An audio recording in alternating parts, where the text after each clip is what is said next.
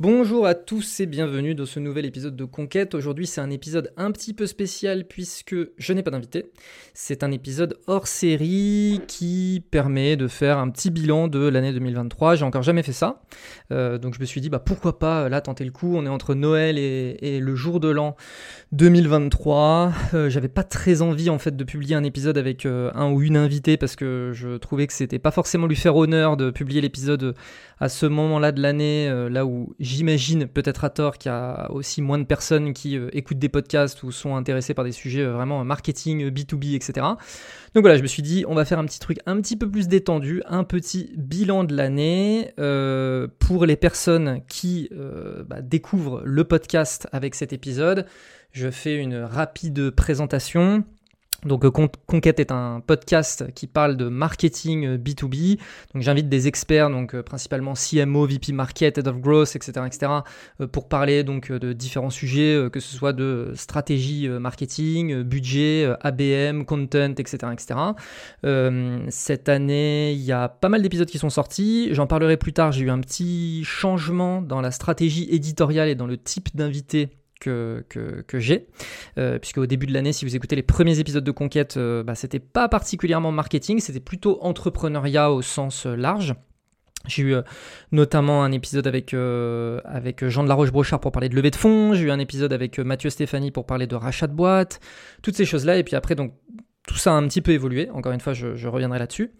Et puis, et puis voilà. Puis pour les, personnes qui ne me connaissent pas, donc moi, je suis le cofondateur d'un collectif d'experts en marketing et growth qui s'appelle Bulldozer.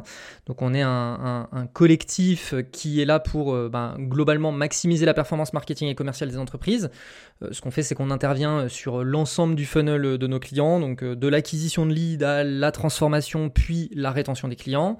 Et pour faire ça, donc on s'appuie sur quatre piliers majeurs qui sont bah, d'une part une vision full funnel du marketing, donc qu'on appelle généralement growth, un pool de plus de 200 experts une approche 100% data-driven, très scientifique, très euh, méthodique, et puis bah, des outils et des technos euh, utilisés par euh, les meilleures boîtes tech, puisque bah, la plupart des personnes qui composent le collectif viennent de top startups, scale-up, etc. On a accompagné depuis notre création en 2022 plus de 200 clients, donc sur tout un tas de sujets, que ce soit du paid, de l'outbound, du SEO, RevOps, etc., etc. Et parmi nos références, on trouve des super boîtes comme bah, Aircall, Salesforce, Exa, anciennement eFounders, ou Alma par exemple pour citer qu'elle. Et donc euh, voilà, si vous souhaitez en savoir plus euh, sur nous ou si vous souhaitez qu'on voit comment on peut vous aider bah, pour la nouvelle année 2024, je vous mets le lien de notre site web en description. N'hésitez surtout pas aussi à me contacter directement sur LinkedIn où je suis très présent et d'ailleurs c'est très probable que vous tombiez sur cet épisode grâce à LinkedIn. Donc aujourd'hui le programme de l'épisode, euh, globalement j'ai divisé cet épisode en fait en quatre parties. Une première, c'est je vais vous partager bah, les wins euh, de l'année pour Bulldozer justement. En deuxième partie, je vais vous partager nos gros apprentissages business que j'ai décidé de diviser en deux parties. Donc les gros apprentissages business qu'on a pu avoir chez nos clients.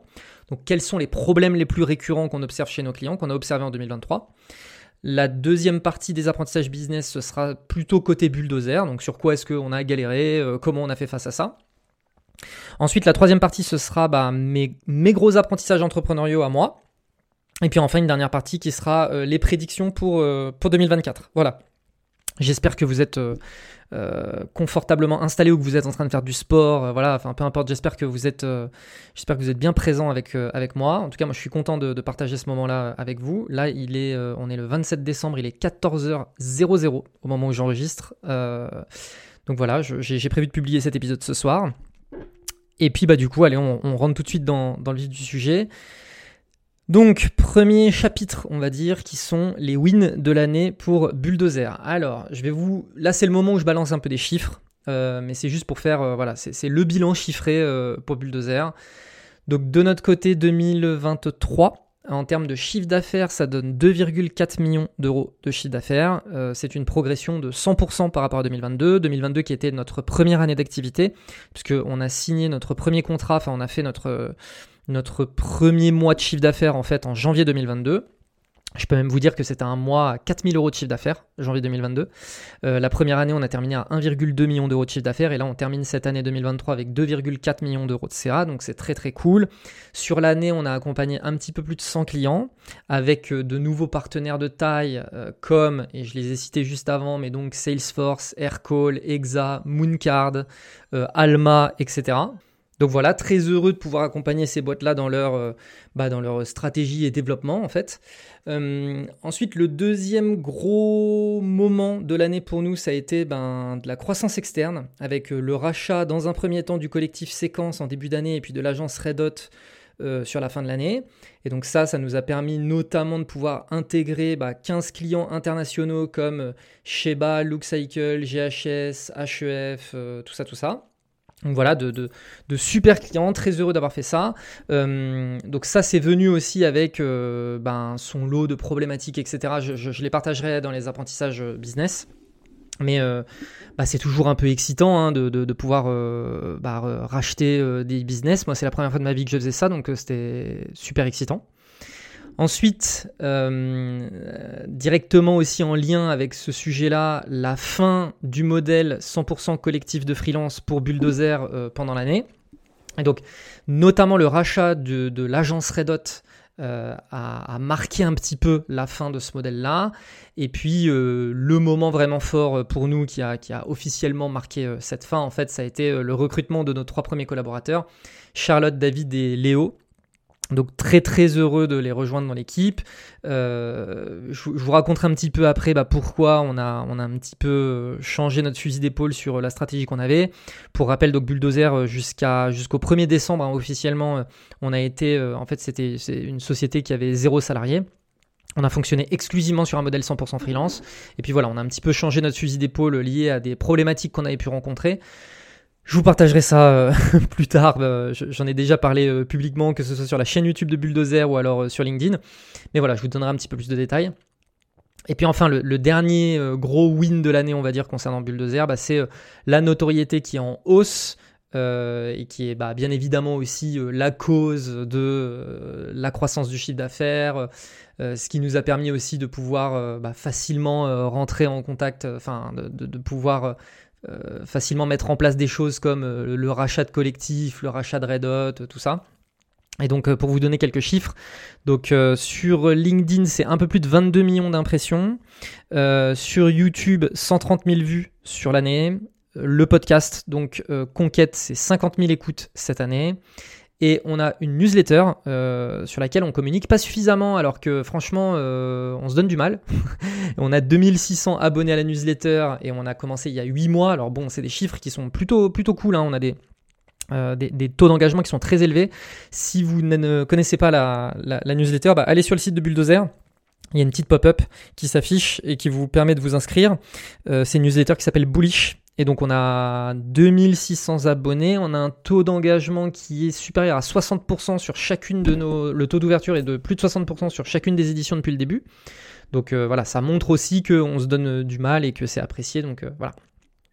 J'en profite, vu qu'on parle des éléments de médias, pour remercier évidemment bah, toutes les personnes qui ont euh, engagé avec les contenus de Bulldozer, parce que bah, c'est grâce à cet engagement en fait que euh, ben, moi de mon côté je peux inviter des invités dans mon podcast qui sont euh, des top invités. c'est aussi grâce à votre engagement que ben, on arrive à avoir de la croissance côté Bulldozer, tout ça, donc qu'on arrive à attirer des, des super clients. Donc merci, merci beaucoup à vous. Euh, merci également bah, à tous les invités qui ont accepté euh, mon invitation pour le podcast et qui ont partagé énormément de valeur euh, sur l'année 2023. Ça fait vraiment, vraiment plaisir. Je l'ai mentionné un petit peu juste avant, mais au cours de l'année, donc il y a eu un changement de stratégie, notamment sur le podcast. Donc sur la première partie de l'année, euh, donc le, podcast globalement il a un an. Il faut se dire que le podcast il a un an. Je crois que le premier épisode je l'ai sorti en novembre ou décembre 2022. Je me souviens plus exactement. Euh, je crois que c'était novembre. Je crois que c'était la première semaine de novembre 2022. Et donc, entre-temps, euh, voilà, au, au, débarrage, moi, pour moi, l'idée, c'était vraiment de pouvoir faire un, un podcast qui parle d'entrepreneuriat, de différents sujets de l'entrepreneuriat. Donc, ça pouvait être le rachat de boîtes, ça pouvait être donc la levée de fonds, ça pouvait être, enfin bref, il y avait plein de différents sujets, des, histoires aussi d'entrepreneurs. Et puis en fait, il y a eu un moment donné dans l'année où euh, j'avais envie de recentrer les choses euh, par rapport à Bulldozer, euh, parce que effectivement, moi, ça me faisait kiffer en fait de faire des podcasts sur de rencontrer des gens super, de faire de l'audience, tout ça, tout ça. Mais je me rendais aussi compte que la majorité des personnes de mon audience, enfin de, de, de, mon, audience, de mes prospects, en tout cas les, les, personnes avec qui moi je souhaitais travailler avec Bulldozer, en fait ils écoutaient pas particulièrement ce podcast parce qu'ils disaient oui, non mais d'accord, mais ton podcast c'est un truc d'entrepreneur. Et j'avoue que ça me faisait un petit peu mal. Euh, et, c'est facile en fait de se laisser avoir par euh, les vues. Parce que oui, effectivement, quand on fait un épisode de podcast avec Grégoire Gambato, on a beaucoup de vues. Quand on fait un épisode de podcast avec euh, Jean de la Roche-Brochard, on a beaucoup de vues. Quand on fait un épisode de podcast avec Mathieu Stéphanie, on a beaucoup de vues. Mais derrière, en fait, il y a un business à faire tourner. Et, et donc, il y a d'autres questions à se poser. Donc, moi, je suis hyper, hyper reconnaissant à tous mes invités d'avoir participé, d'avoir permis de créer de l'audience. Mais il y a eu un moment donné où je me suis dit, non, il faut arriver à recentrer un petit peu les choses et qui peuvent permettre de... Ce que j'aimerais, c'est vraiment de, permettre à mon audience, mon ICP, de découvrir Bulldozer au travers de ce podcast et de mes invités. Et donc c'est là où à partir de septembre, il y a eu un vrai shift et où je n'ai invité que des personnes pour parler de marketing B2B. Euh, donc je pense à Emmanuel de Hercole, je pense à euh, Marion de Conto, je pense à euh, Mickaël de, de, Agicap, etc. Enfin bref, vous voyez un peu tous les différents, tous les derniers invités que j'ai eus. Je m'attendais du coup à ce que l'audience diminue drastiquement, que l'engagement aussi diminue. Et en fait, pas du tout. Je suis très agréablement surpris. Je n'ai jamais reçu autant de messages privés depuis que j'ai fait ce shift. Euh, même d'un point de vue contenu sur LinkedIn, depuis cet été, j'ai fait un vrai shift aussi où bah, avant, je, pareil, je faisais beaucoup de contenu sur l'entrepreneuriat, même un peu motivationnel, lifestyle, etc. Parce que j'avais le sentiment que c'était ça qui générait du reach, etc. Et puis depuis cet été, en fait, j'ai complètement shifté. Je fais du, contenu beaucoup plus technique, beaucoup plus marketing. Et en fait, ça marche très très bien. Je suis très très content euh, parce que c'est ça en fait l'audience que j'ai envie d'avoir. J'ai envie d'avoir ce type d'engagement là. Donc euh, très très heureux. Euh, j'ai hâte de voir ce que 2024 réserve, honnêtement, parce que là, c'est bon. Septembre, c'est quand même assez récent. Hein, on va pas se mentir. Et donc là, de déjà avoir des effets là-dessus, et donc comme je le disais, de recevoir des messages privés de gens qui me disent ah Vraiment, depuis que tu as changé euh, ta, ligne édito, euh, je prends beaucoup plus de plaisir à écouter tes contenus. Je trouvais que ça manquait beaucoup. Ça me rappelle tel type de podcast à l'époque, machin. Enfin, ça, c'est vraiment des messages qui font plaisir. Donc, merci beaucoup. En revanche, si je peux me permettre une petite euh, remarque, donc comme je le disais, Conquête, c'est 50 000 écoutes en 2023. j'ai regardé juste avant de, commencer l'enregistrement. Je crois que c'est 28 notes sur Spotify. 28. Je sais pas si vous captez. 50 000 écoutes, 28 notes. C'est un scandale, messieurs, dames. C'est un scandale. Surtout que je reçois des messages privés, etc. Alors, j'ai pas envie de dire de bêtises. Ou non, non, c'est même pas 28, c'est 23. c'est encore pire. Je, trouvais que 28, c'était terrible. Mais 23, imaginez. 50 000 écoutes, 23 notes. Vous êtes scandaleux, messieurs, dames. Euh, laissez-moi vous le dire. Alors, s'il vous plaît, c'est la fin de l'année. Voilà, ça va être le moment des bonnes résolutions. Bonnes résolutions, première semaine de janvier. Enfin non, n'attendez pas en fait, parce que là cet épisode va sortir avant euh, le 1er janvier. Là, faites déjà une bonne action pour la fin de l'année. Allez mettre une note à conquête sur Spotify ou Apple Podcast, s'il vous plaît. Là, c'est scandaleux. Je suis déçu. je suis déçu quand je vois le nombre de notes que j'ai. Alors moi, c'est un truc que je regarde pas. Et puis, euh, et puis là, sur la fin de l'année, je faisais un peu le point sur les chiffres et tout. Et je suis passé sur Spotify, j'ai vu 23 notes, je me suis dit, mais, mais ce n'est pas possible, c'est une honte. Donc voilà, faites-moi ce petit plaisir. Euh, allez me mettre une petite note sur, euh, sur Spotify ou Apple Podcast. Ça fait. En fait, ça fait juste plaisir. C'est juste ça. Je, je, je crois pas une seule seconde au fait que ça permette de faire découvrir le podcast. De toute façon, la découvrabilité des podcasts, elle est quand même euh, pas folle. Et c'est d'ailleurs une des raisons, spoiler, pour laquelle je, je, le fais aussi en version vidéo sur YouTube, parce que YouTube, niveau découvrabilité, c'est meilleur. Mais voilà, juste ça fait plaisir. C'est un, petit peu de, un petit peu de, un petit peu de remerciement et même pas spécialement pour moi, pour mes invités. Enfin, ne serait-ce que faites-le pour eux, quoi. Ils, partagent énormément de valeur, ça fait vraiment plaisir. Donc voilà. Donc ça, voilà, je, c'était mon premier petit chapitre. Je m'étais dit, je vais faire un petit chapitre sur les wins de l'année. Ça permet de faire le bilan 2023 de côté, euh, côté bulldozer. Euh, donc je répète les 4 points 2,4 millions de CA et 100 clients, plus de 100 clients accompagnés de la croissance externe avec le rachat du collectif Séquence et de l'agence Redot. la fin du modèle 100% collectif de freelance et la notoriété en hausse. Voilà, c'était un rapide petit point sur l'année. Maintenant, on va passer à ce qui est vraiment particulièrement intéressant en fait à retenir de, cette année. Ce sont les apprentissages business, les erreurs qui ont été commises, les erreurs que l'on voit. Donc voilà, je vais commencer par euh, vous partager. Je pense que c'est en fait c'est surtout ça l'élément qui est intéressant, c'est euh, quoi les problèmes récurrents qu'on voit chez nos clients, qu'on a vu chez nos clients en 2023 Je pense qu'il y a beaucoup de choses à retenir de, cette partie-là. Donc je ne vous cache pas que j'ai pris pas mal de notes en fait parce que je voulais vraiment que ça puisse vous apporter un maximum de valeur. Je serais très curieux de savoir d'ailleurs si, euh, si ça résonne avec des problèmes que vous avez en interne ou, ou des problématiques que vous commencez un peu à anticiper. Donc je vais vous partagez le premier problème qu'on observe chez la plupart de nos clients. Euh, c'est un problème qui est, un peu complexe à appréhender, mais le plus gros problème du marketing dans les entreprises qu'on accompagne, ce sont les marketeurs eux-mêmes. Et ce que j'entends par là, c'est que les gens qui font du marketing dans les entreprises ne savent pas communiquer en interne sur ce qu'ils font. Ils ne savent pas être des, des, pour eux-mêmes ça peut paraître anodin, c'est terrible. C'est terrible. Pourquoi? Parce que, en fait, la plupart des gens, et notamment beaucoup, beaucoup de CEO de boîtes, ne comprennent pas le marketing. Pourtant, tout le monde pense comprendre. Et c'est ça le truc le plus terrible. Puisque le, le problème, c'est que vous, vous êtes en train de faire du marketing, vous n'avez pas de crédibilité en interne parce que pour tout le monde, vous êtes en train de faire mumuse. Vous êtes en train de faire des... Les gens ne comprennent pas en fait ce que vous faites. C'est simple, hein. les gens ne comprennent pas, particulièrement en B2B où du coup il peut y avoir parfois des conflits euh, marketing et sales. Bon bah les gens ils comprennent très bien ce que les sales ils sont en train de faire. Ils sont en train de closer des trucs. Le marketing, on est en train de se dire oui, bon bah c'est bien, ils font des affiches, ils font euh, des pubs, ils font des machins. Oui, bah moi une fois je suis tombé sur une pub là, euh, on devrait faire ça si vous faites du marketing, euh, vous êtes déjà tombé sur ce genre de truc. Le problème, encore une fois, hein, c'est que si vous étiez comptable, personne ne viendrait euh, donner son avis sur la façon dont vous gérez le bilan et le compte de résultats de vos clients. Si vous étiez chirurgien, personne ne viendrait donner son avis sur la façon dont vous gérez les opérations. Mais quand vous êtes marketeur, tout le monde y va de son avis sur tout ce que vous faites. Ah mais ça c'est la tendance du moment. Ah mais euh, là c'est l'IA, il faut qu'on fasse de l'IA. Ah la catchline, moi je la trouve pas très bien. Euh, le petit truc, enfin bref, vous, voyez euh, très bien euh, le truc.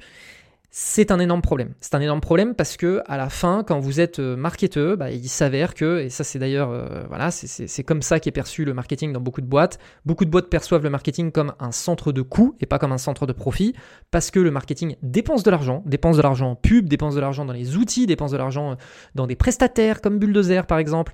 Et donc le marketing est vu comme un centre de coût. Et le problème, c'est que vu que les marketeurs ne savent pas du tout valoriser ce qu'ils font, ne savent pas du tout valoriser euh, les résultats qu'ils obtiennent, leur façon de travailler, etc., et que, encore une fois, les CEO sont très généralement très mauvais pour comprendre le marketing, et particulièrement en B2B, eh ben, le jour des négociations budgétaires, c'est un problème. Le jour où faut euh, lancer une nouvelle initiative, c'est un problème. Le jour où faut impliquer les gens dans, euh, je sais pas, une campagne ou quoi que ce soit, c'est un problème. Euh, Comment est-ce que je, donc nous on le voit très bien en fait euh, côté euh, côté bulldozer parce que très vite en fait on est impliqué dans des enjeux politiques. On est très vite impliqué dans des enjeux politiques dans les entreprises, particulièrement évidemment les, boîtes euh, assez grosses. Hein, les boîtes petites, bon la politique ça se règle assez rapidement et puis généralement les boîtes qui sont petites c'est plutôt les CEO qui font appel à, à bulldozer et donc ça c'est plutôt bien parce que ils ont cette appétence pour le marketing puisque assez vite ils viennent nous voir. Mais les boîtes un peu grosses, très vite, en fait, on se retrouve dans la politique de valoriser le travail de bulldozer et donc de l'équipe marketing euh, auprès des parties prenantes de l'entreprise.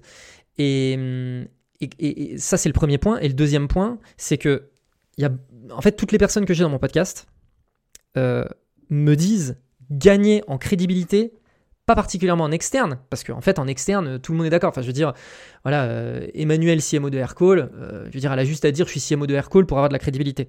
Euh, Marion, Global Marketing Director de Conto, voilà, on a très vite compris.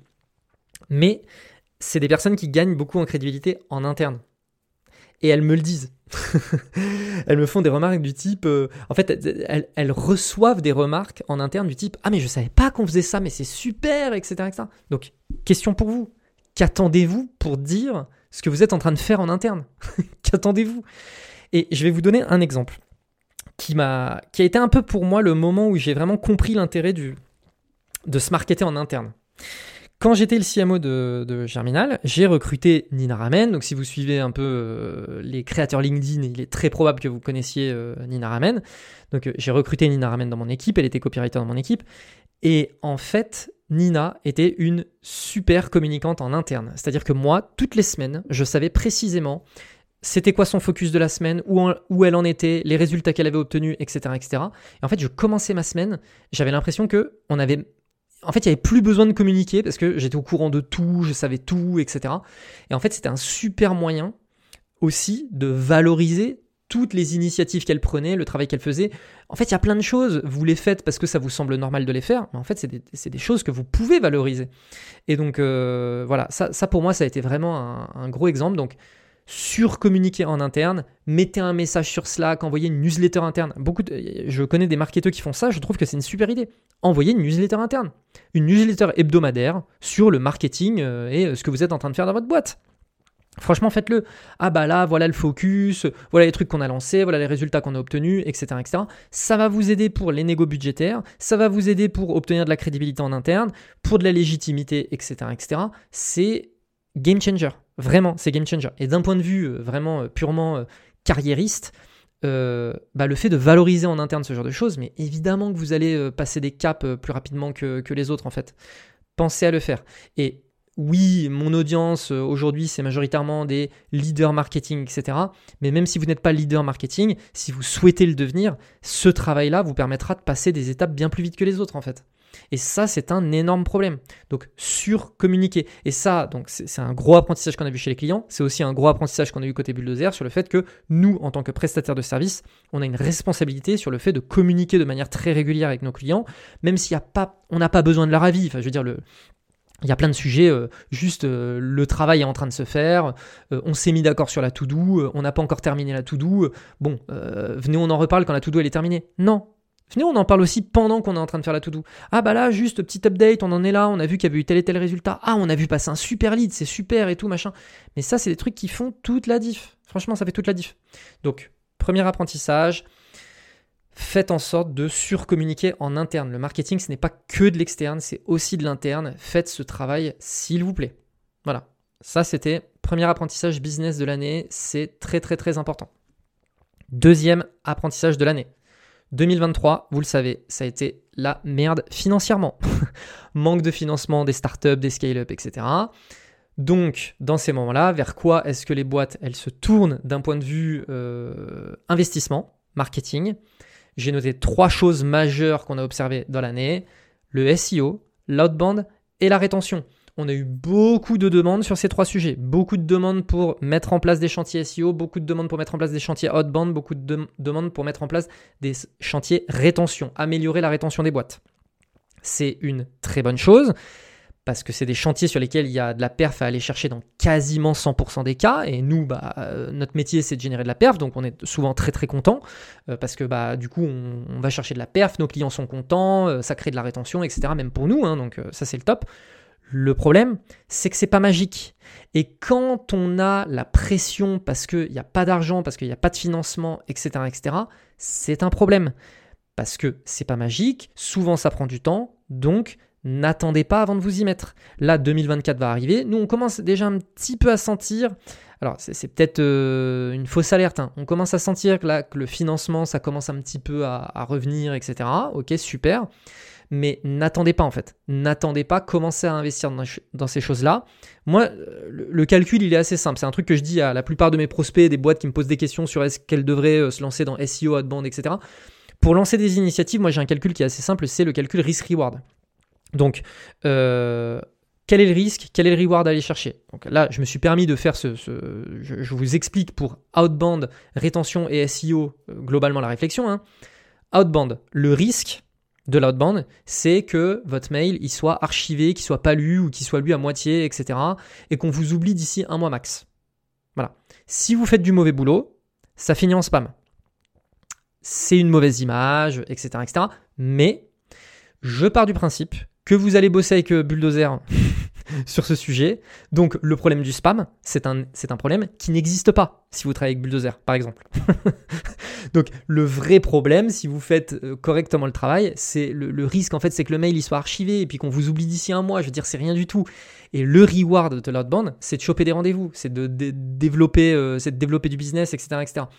Il n'y a pas de budget pub à dépenser, il n'y a pas besoin d'attendre deux ans avant d'avoir de la perf. Franchement, n'attendez pas. Pourquoi vous ne lancez pas de l'outbound dès aujourd'hui en fait C'est un truc, quand vous lancez une boîte, c'est un truc que je dis à la plupart des entrepreneurs. Euh, oui, moi je veux lancer ma boîte, mais j'ai pas d'argent alors que j'aimerais pouvoir faire de la pub sur Facebook, blablabla. Bla, bla, bla, mais déjà, euh, prends ton téléphone, appelle des gens à froid, euh, envoie des emails à froid. Je veux dire, ça coûte rien, c'est rapide à lancer. potentiellement, tu as des résultats là dans les deux prochains mois. Qu'attends-tu? Risque-reward, quoi. vous voyez un peu le, raisonnement. Donc, ça, c'était concernant l'outbound. Rétention. La rétention, c'est pareil. Risque-reward. Bah, le risque, c'est zéro. Le risque de travailler sa rétention, c'est quoi? Il n'y a rien du tout, en fait. C'est Le risque, c'est ça va prendre du temps. Euh, oui, bon, bah, vous, vous êtes là pour faire du business. Et le reward, c'est d'avoir des clients qui sont heureux, qui renouvellent le contrat, etc. etc. Pareil, qu'attendez-vous en fait? Qu'attendez-vous avant d'investir dans la rétention? Et enfin, le SEO. Donc là, le SEO, il y a un peu plus de risque. Parce que là, le risque, c'est qu'il n'y ait pas beaucoup de perf à aller chercher. Euh, potentiellement, et donc que vous investissiez dans du SEO pour euh, en fait euh, très peu de rentabilité. Mais ça, on va être honnête, avec un audit bien foutu, etc., vous le savez immédiatement. Et l'autre risque, c'est que la concurrence, elle soit quand même un peu, elle soit bien calée sur le sujet et que ça prenne du temps d'avoir des résultats. et donc, ben, le risque, c'est que ce soit un investissement qui demande un peu de temps à rentabiliser. Voilà, ça c'est le risque du SEO. Maintenant, le reward, c'est que le SEO, c'est un actif extrêmement puissant et que si vous avez des résultats, bah, potentiellement euh, c'est un asset sur lequel vous allez pouvoir vous asseoir euh, pendant euh, très longtemps. Ça diminue le coût d'acquisition moyen. Bref, en fait, c'est un, un, le SEO, c'est un canal qui est très très bénéf. C'est très rentable en fait. Donc, quand on fait ce ratio-là, en fait, il n'y a pas de raison pour lesquelles vous ne devriez pas investir sur l'outbound, le SEO et la rétention. Et le problème, c'est que bah, la plupart des boîtes, elles attendent. Elles attendent que ce soit la crise. Elles attendent que ce soit la crise. Alors oui, euh, effectivement, euh, quand on fait des ads, euh, ça peut tout de suite donner l'illusion, ah bah tiens, je suis sur LinkedIn Ads et je vois que j'ai généré tant de leads. Ok, super. Mais à la fin, encore une fois, il faut que ça convertisse, il faut... voilà, et donc... moi, je trouve que, encore une fois, SEO, rétention et outbound, mais c'est hyper canon. Donc, perso, en plus de ces trois leviers, je pense que ce qu'il faut, c'est capitaliser absolument sur le contenu et les stratégies d'Imagen parce que c'est extrêmement rentable et c'est extrêmement rentable pourquoi? Parce que c'est un amplificateur de performance. Ça apporte de la crédibilité, ça apporte de la légitimité, ça apporte en fait tout ce qu'un business B2B euh, a besoin pour faire du business. C'est-à-dire que aujourd'hui, euh, pourquoi est-ce que vous allez prendre tel outil versus tel outil ou vous allez bosser avec tel prestataire versus tel prestataire en B2B C'est parce qu'il y a de la crédibilité, il y a de la légitimité, parce que vous savez que les concurrents l'utilisent, parce que vous savez que, etc., etc., parce qu'il y a un track record. Ça, le contenu, la dimension, c'est ce que ça vous apporte. Donc, euh, voilà, si vous connaissez un peu euh, Bulldozer et les contenus qu'on produit, vous savez qu'on investit beaucoup là-dessus. Et pour l'anecdote, aujourd'hui, on a 10% à peu près de notre CA qui vient de recommandations de gens avec qui on n'a jamais bossé. Je ne sais pas si vous captez. Ça nous arrive d'avoir des prospects, quand je leur parle, je leur dis comment est-ce que vous nous avez connus? Bah c'est un gars qui te suit sur LinkedIn qui m'a parlé de vous. C'est qui cette personne? Ah bah c'est euh, Jean-Claude Dumont. Je ne connais pas Jean-Claude Dumont, je ne lui ai jamais parlé de ma vie. Je ne sais pas si vous captez. Donc ça, le contenu, c'est un amplificateur de performance, ça crée de la crédibilité, de la légitimité bien au-delà de votre audience. Donc euh, voilà. Pour le coup, le risque-reward, là, euh, encore une fois, hein, stratégie dimension, contenu et tout, le risque-reward, il est un peu plus complexe. Parce que l'impact de la dimension sur le revenu, c'est compliqué à mesurer. Hein. Ça prend du temps, ça demande de la ressource humaine, donc ça demande du budget. Et là, si vous avez un win CEO qui comprend pas le market, ça va être galère en fait. Ça va être galère.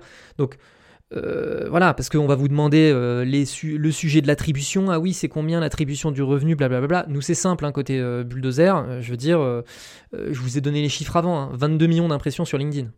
150 000 sur YouTube. La majorité des vues de YouTube, elles viennent parce que grâce à des posts LinkedIn.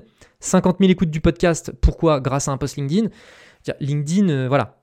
Nous, ce qu'on a fait, c'est un truc simple vous voulez demander un devis de bulldozer, vous arrivez sur le site, il y a un typeform à remplir. La dernière question, c'est comment est-ce que vous nous avez connus? C'est une question ouverte. Et les gens, ils disent LinkedIn.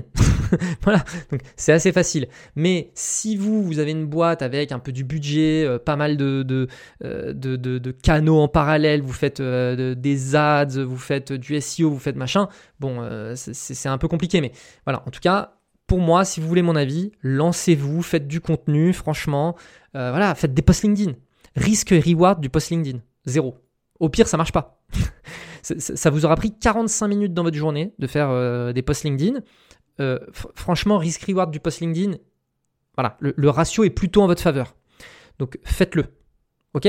Donc ça, c'est deuxième apprentissage business de 2023. Quand c'est la merde financièrement, vers quoi se tournent les boîtes? SEO, outbound, rétention. Mon conseil, n'attendez pas que ce soit la merde financièrement. Voilà. Ça, c'est deuxième gros apprentissage qu'on a eu dans l'année. Troisième apprentissage, c'est... Euh, donc ça c'est plutôt... C'est quoi le troisième gros problème qu'on observe C'est la data. C'est la data. Là, bon, je le dis honnêtement, euh, les, les boîtes, je vais dire les boîtes, je vais pas dire vous, mais, euh, mais je le pense. allez, je vais dire vous. Vous n'êtes pas au point sur la data la plupart des boîtes avec qui on a bossé en fait ne sont pas au point sur la data et, là en fait c'est la fin des cookies tiers etc ça va être terrible en fait l'avenir va être terrible et encore une fois particulièrement pour les boîtes B2B autant en B2C les gens ils se réveillent parce que le problème il se vérifie très rapidement en fait si vous faites du e-commerce euh, en fait, euh, en e-commerce, une, campagne, entre le clic et l'achat, il peut se passer 15 euh, minutes. Quoi. Donc l'attribution, elle est généralement plus simple à gérer, etc. Quand vous êtes en B2B, que ça demande 15 points de contact avant qu'il y ait une conversion, que ça demande l'implication de, des commerciaux, etc. Mais c'est une horreur. Donc là, en B2B, avec les délais de nurturing, de closing, etc., les boîtes sont à la masse. Donc il va falloir se réveiller. Nous, on a à peu près 50% des clients qui viennent nous voir pour des problèmes d'acquisition. Et en réalité, le problème, c'est pas l'acquisition, c'est la transfo. Et, pourquoi elles ne le savent pas? Parce qu'elles sont mauvaises en data. Et pourquoi est-ce qu'elles ont des problèmes d'activation, de, de, conversion, etc. Parce qu'elles sont mauvaises en data. c'est vraiment le sujet de la data, c'est terrible.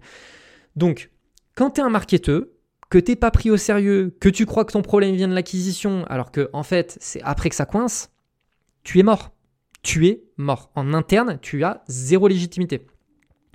Et en plus, le problème, hein, c'est que la data, c'est une compétence extrêmement complexe. Il faut les bons outils, il faut le bon setup, il faut le bon mindset, il faut la bonne culture. Bref, c'est un sujet impossible à gérer pour la plupart de nos clients, en fait. Donc là-dessus, 2024 euh, arrive, ne vous faites pas avoir, faites-vous aider, faites-vous accompagner, formez-vous, peu importe, traitez le sujet de la data, s'il vous plaît outillez-vous, euh, euh, remontez correctement la bonne data, etc. etc. Et il y a, aussi un autre sujet, c'est le recul sur la data. Parce que avoir le recul sur la data, ça ouvre des portes. Nous, on a des opportunités qu'on identifie chez nos clients, même des gros clients, hein, même, les plus gros clients que j'ai pu citer. Hein juste parce que on a le recul sur la data, qu'on n'a pas la tête dans le guidon, etc. C'est un truc de dingue. Je vais vous partager une anecdote. Je, suis tombé la semaine dernière sur euh, le podcast, vous êtes peut-être aussi tombé dessus, c'est le podcast de Lex Friedman avec euh, Jeff Bezos. Alors, il s'avère que, en fait, à un moment donné dans l'épisode, il parle d'un truc concernant la data et je me suis dit putain mais c'est dingue, c'est exactement le type de problème qu'on observe chez les clients et le manque de recul que les gens ont et le manque de bon sens parce qu'il y a quand même un sujet de bon sens dans la data. Et je, vous, raconte l'anecdote de Jeff Bezos, ensuite je vais vous raconter, j'ai d'ailleurs prévu d'en faire un post LinkedIn, ça fait un moment, je sais juste pas trop comment tourner le truc parce que le, enfin vous allez comprendre, le, contexte du sujet est absolument terrible et j'ai pas du tout envie de faire un, post putaclic.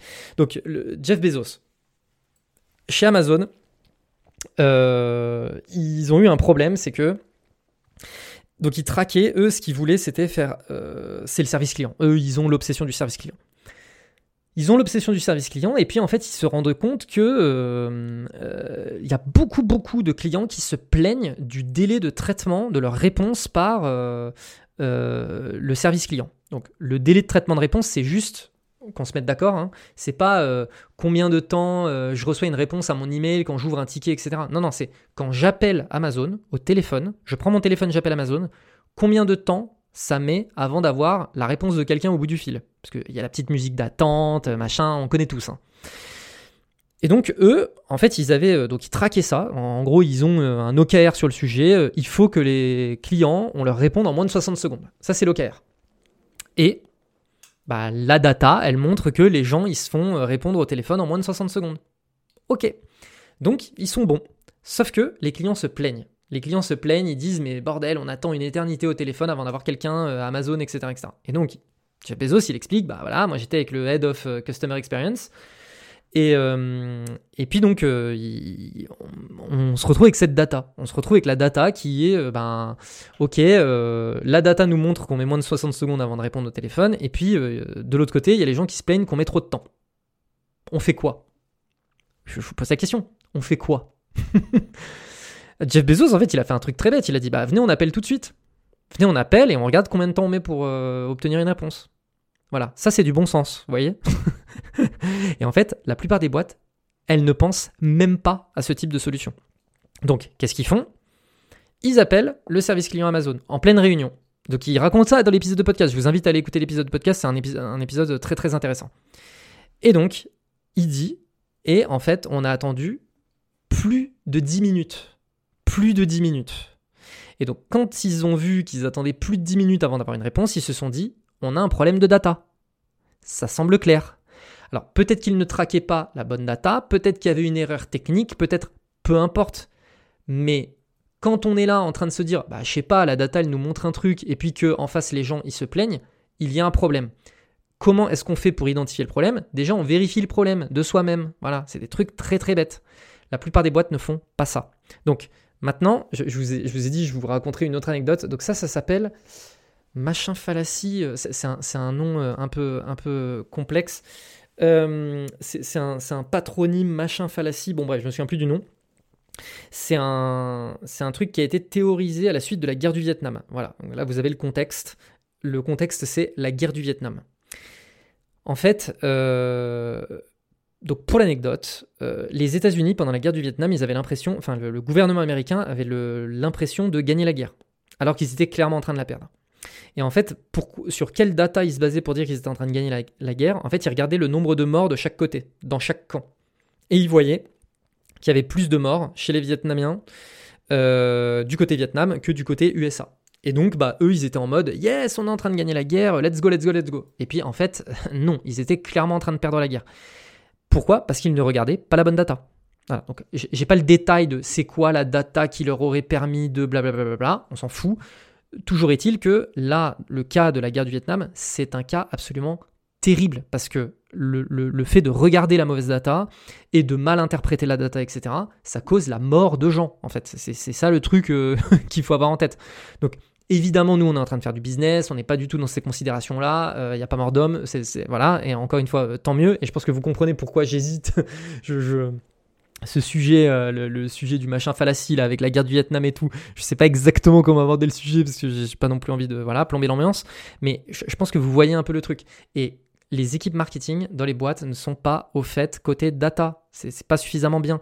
Et ça vient encore une fois. Hein, euh, donc ça c'est une grosse grosse bataille qu'on a chez euh, Bulldozer. Chez Bulldozer, nous notre bataille 2024 c'est faire en sorte que toutes les équipes marketing qu'on accompagne soient contributives du revenu et pas de la noto ou pas des leads. On veut que les équipes marketing contribuent au revenu parce qu'elles ont la capacité de le faire, notamment en ayant une vision full funnel, blablabla. Bla bla Je vous passe les détails, mais un point essentiel qui permet, qui nous permet d'aider nos clients à contribuer sur le revenu de la boîte, c'est la data avec la bonne data, vous arrêtez d'être obsédé par des leads, vous arrêtez d'être obsédé par la noto, vous, commencez à devenir obsédé par les revenus.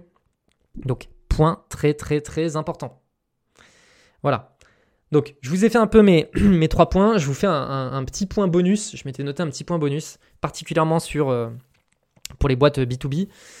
Euh, gros apprentissage 2023, mais en fait, c'est pas un apprentissage 2023. Moi, c'est un apprentissage que j'ai depuis 2018 que j'ai rejoint euh, Germinal. Hein. Euh, les boîtes ne bossent pas suffisamment leur proposition de valeur et donc ne travaillent pas suffisamment leur message, leur créa, etc. Pourquoi? Ça, c'est une hypothèse que je fais. les market... mais parce que je bosse quand même avec beaucoup de marketeurs. j'ai l'impression de ne pas être complètement fou vis-à-vis de mes hypothèses. C'est l'obsession des algorithmes qui a poussé les gens, qui les a rendus fous en fait, qui a rendu les marketeurs complètement fous, qui, a fait que les gens prennent tous les trucs à l'envers. Euh, en fait, il y a une réalité. Hein. En 2018, les algorithmes n'étaient pas aussi puissants qu'aujourd'hui, et donc bah, vous pouviez avoir des petites techniques pour aller chercher de la perf. En étant, euh, en étant un bon technicien, on pouvait aller chercher de la perf que les bons créatifs euh, n'étaient pas en mesure d'aller chercher. Mais aujourd'hui, en fait, euh, la différence de niveau entre quelqu'un qui est mauvais techniquement et quelqu'un qui est bon techniquement, c'est zéro quoi. Aujourd'hui, même avec 20% de compétences techniques, vous avez 80% de la perf à aller chercher. Alors oui, là, je ne veux, pas non plus envoyer le mauvais message. Euh, moi, je m'étais noté euh, un mauvais technicien et un bon technicien, ils sont quasiment à égalité. Euh, ne vous faites pas avoir par cette phrase-là. Je dis bien quasiment, ils sont quasiment à égalité. Nous, on a des gens dans Bulldozer, ils vont chercher des pépites techniques. Des fois, il faut faire gaffe en fait. il faut, il faut s'enlever du passage. Ils arrivent, ils trouvent une pépite. Le truc, on se dit, mais comment ils sont allés chercher ce truc technique Enfin, comment ils. Encore une fois, c'est de l'analyse de data, bien souvent. Hein. Aujourd'hui, la technique, c'est beaucoup de l'analyse de data. Mais dans 80% des cas, des boîtes qu'on accompagne, euh, c'est pas une bêtise en fait de dire que quelqu'un qui est mauvais en technique et quelqu'un qui est, bon en technique, ils ont globalement le même niveau. Pourquoi? Parce que là, les algos sont devenus tellement puissants, ils compensent les erreurs. En fait, ils compensent les erreurs. Donc, vu qu'un bon et un mauvais technicien, ils sont quasiment à égalité grâce aux algos, sur quoi est-ce que ça se fait la diff côté business?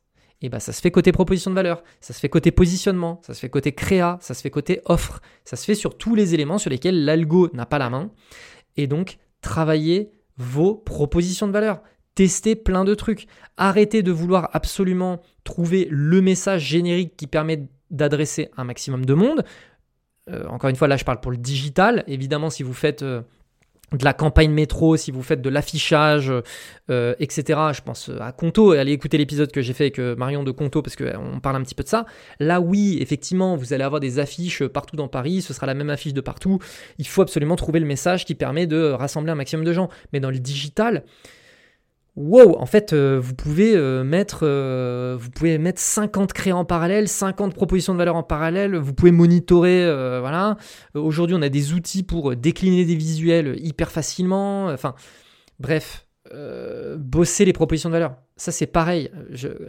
Bon, si vous suivez un petit peu des contenus que j'ai pu faire dans le passé, nous, on utilise beaucoup un framework en interne chez Bulldozer qui s'appelle le CTVP. J'ai fait une vidéo YouTube sur le sujet. Allez checker CTVP sur la chaîne de, Bulldozer, vous allez comprendre un petit peu les méthodes qu'on utilise, mais dans cette vidéo, je précise, 80% de la perf qu'on va chercher sur nos clients, elle se situe sur le CTVP. Alors ça, c'est particulièrement vrai sur les petites boîtes, sur les plus grosses, ça devient un petit peu plus compliqué, parce que je pense que vous avez compris, il y a des gros enjeux de data, etc. etc. mais euh, sur les petites boîtes, mais cherchez pas en fait, euh, faites le CTVP, notamment proposition de valeur, audience proposition de valeur. Voilà, c'est là-dessus qu'il faut bosser. Donc bossez vraiment là-dessus.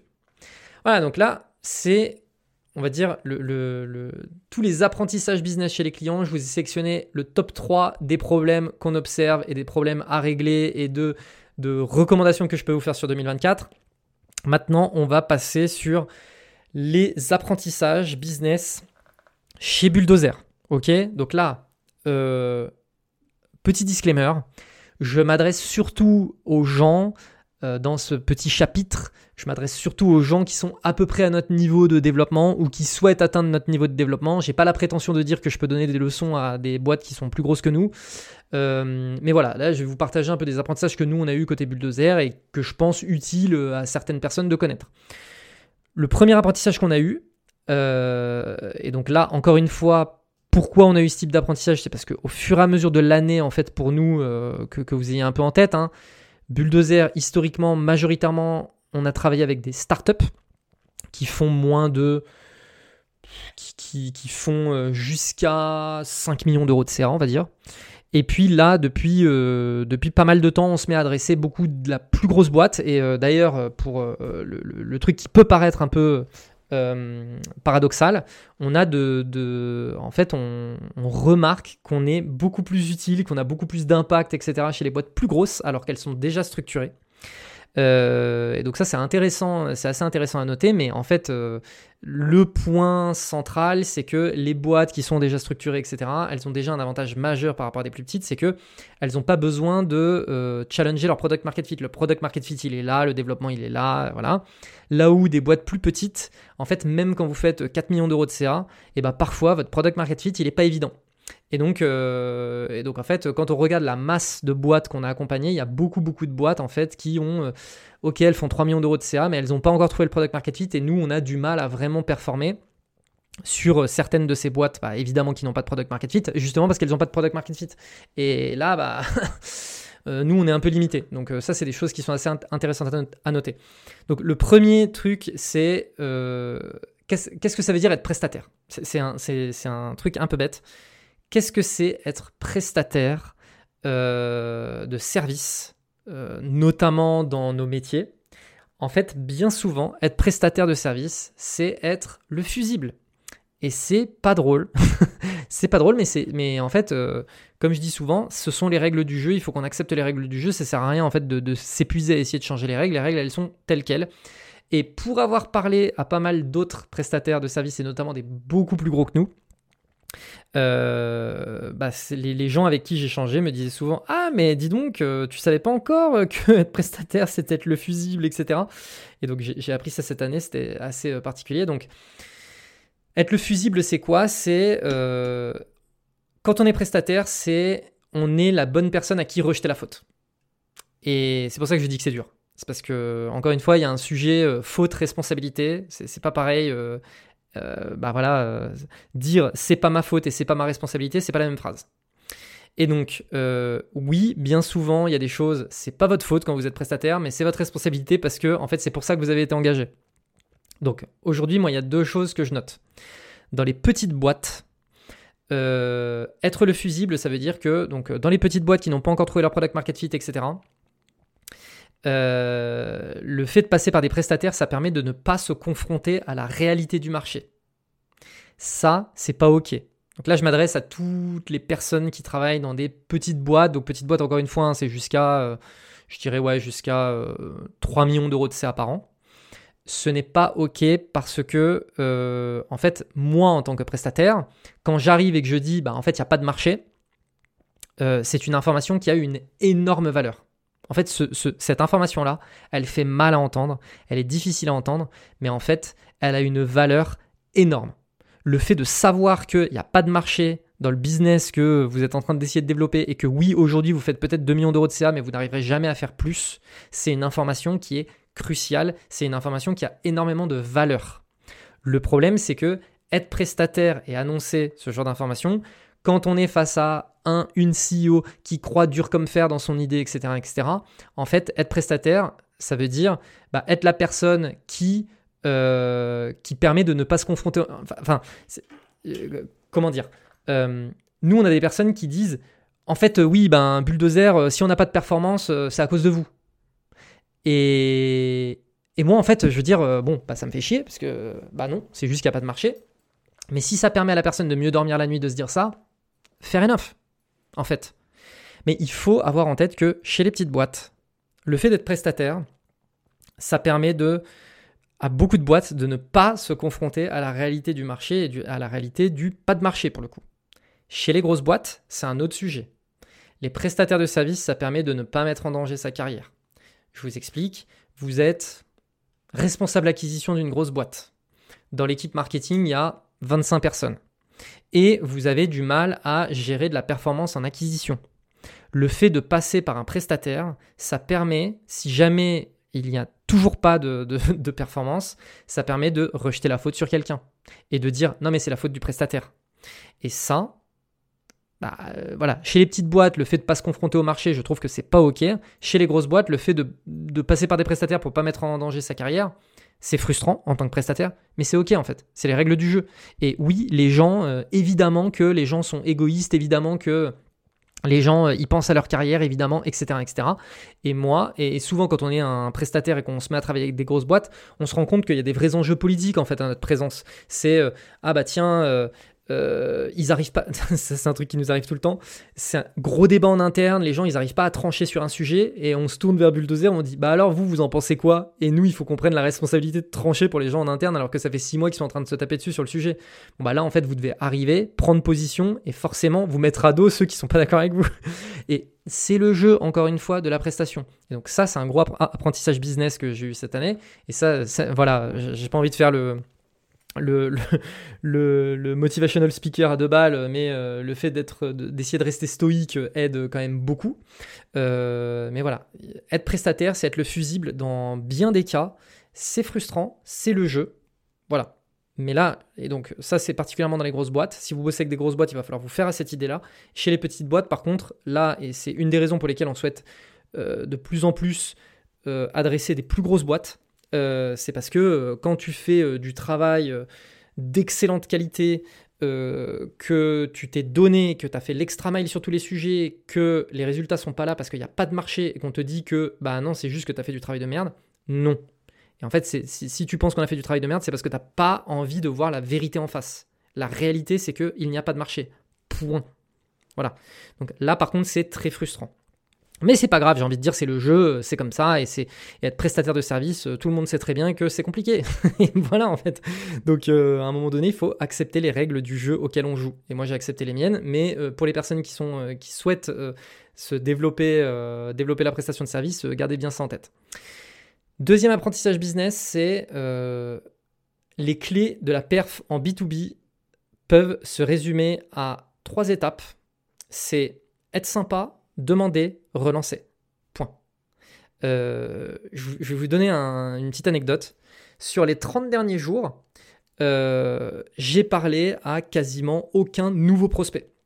On a Léo qui a rejoint l'équipe euh, sur la partie commerciale, il fait du bon boulot, j'ai 100% confiance en lui, je le laisse prendre tous les nouveaux leads, etc. etc. C'est top. Donc mon, moi, sur les 30 derniers jours, j'ai pris quelques leads de manière un peu exceptionnelle parce que euh, j'avais vécu un use case qui était spécifiquement celui de la boîte en question. Et donc j'avais un peu le playbook en tête, je pouvais parler strat, ou alors je savais que j'allais être face à quelqu'un de très technique, là où Léo est un peu moins technique que moi, etc. Donc bon, voilà, c'est pour donner un peu le contexte. Mais j'ai parlé à très très peu de, leads sur les 30 derniers jours. En revanche, ça a été peut-être un de mes meilleurs mois de closing. Moi à titre perso. Pourquoi? Grâce aux relances. c'est tout. En fait, euh, le simple fait de d'avoir de mon côté, j'ai un très très bon suivi des personnes avec qui j'ai échangé pendant l'année.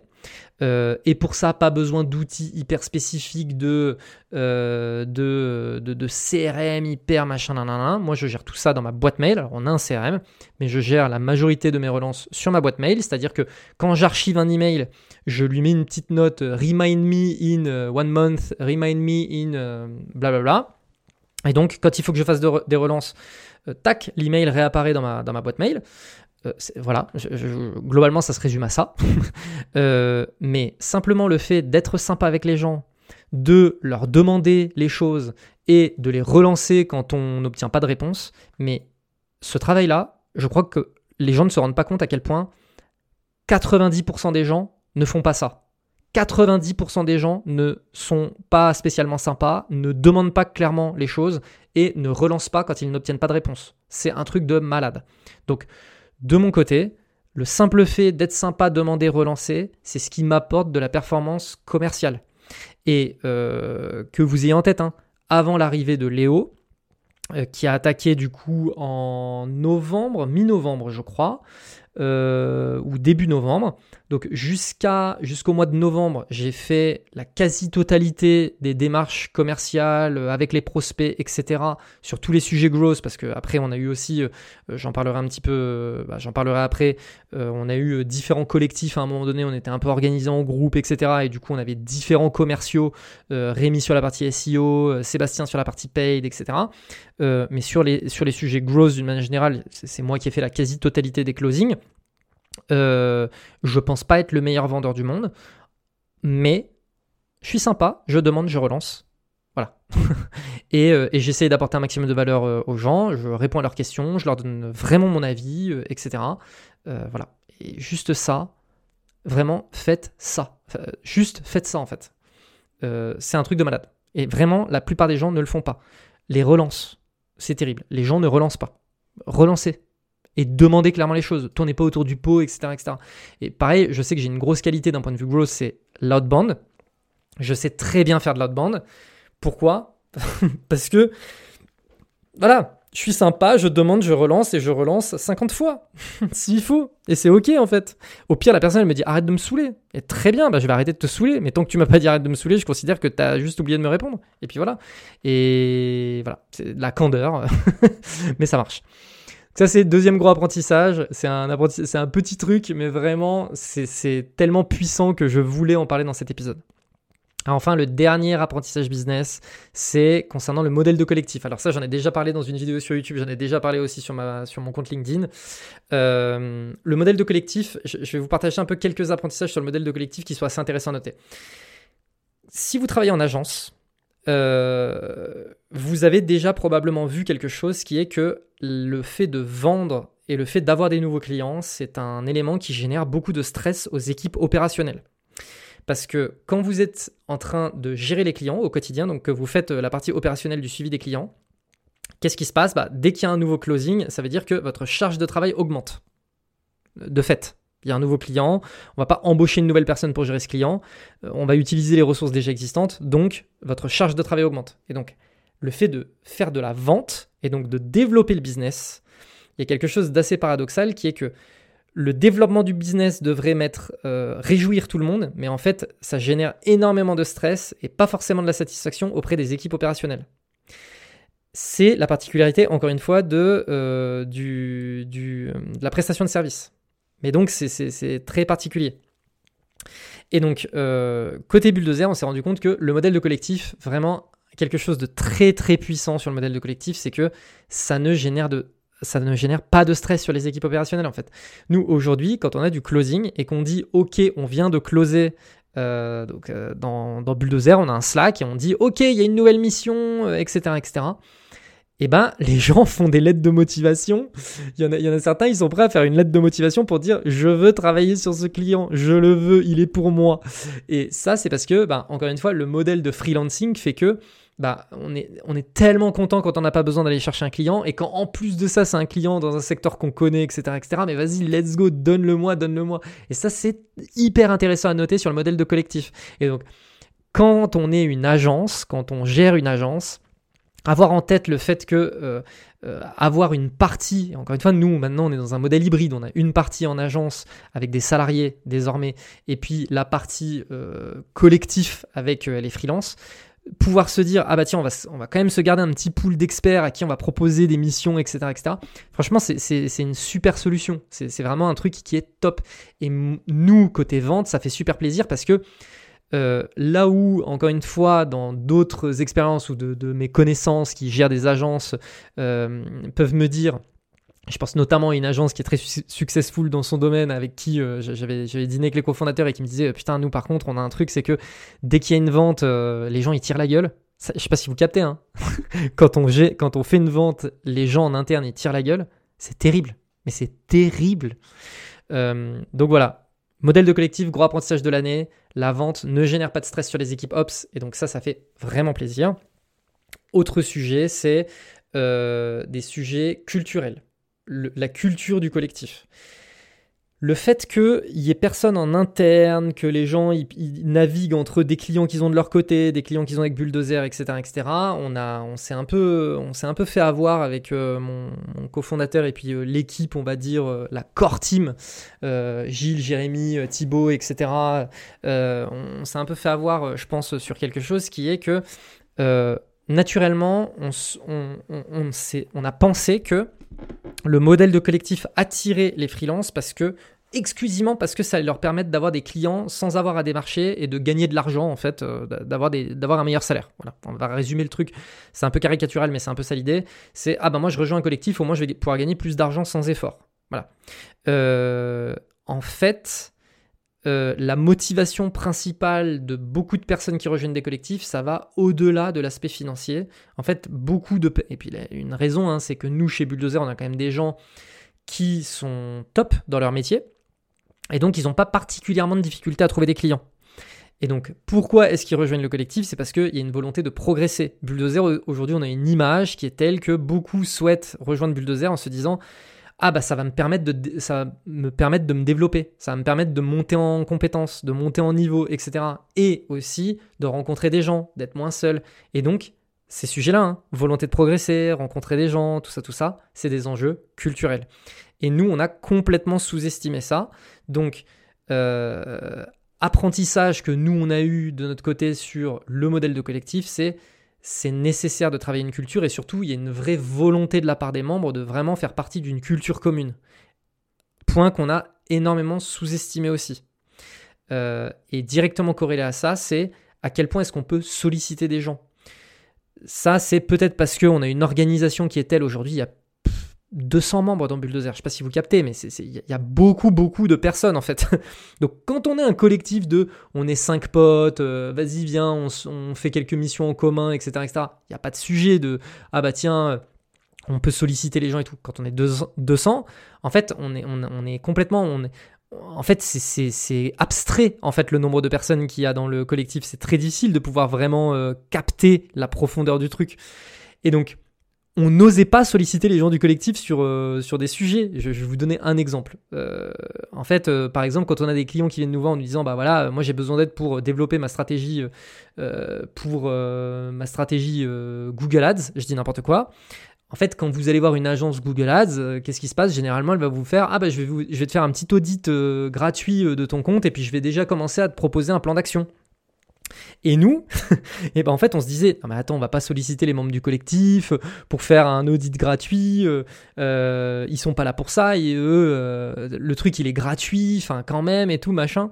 Et en fait, on en parle euh, une fois, on se fait une réunion avec les membres du collectif, et puis on parle de ça, puis tous ils disent oui. Enfin après, je sais pas si vous êtes au courant, mais nous, on est freelance et du coup, des audits gratuits, on en fait quasiment tout le temps parce que c'est comme ça qu'on close des clients. Et là, on s'est regardé en se disant mais on est un peu stupide, non Effectivement, il faut déjà ça à longueur de temps.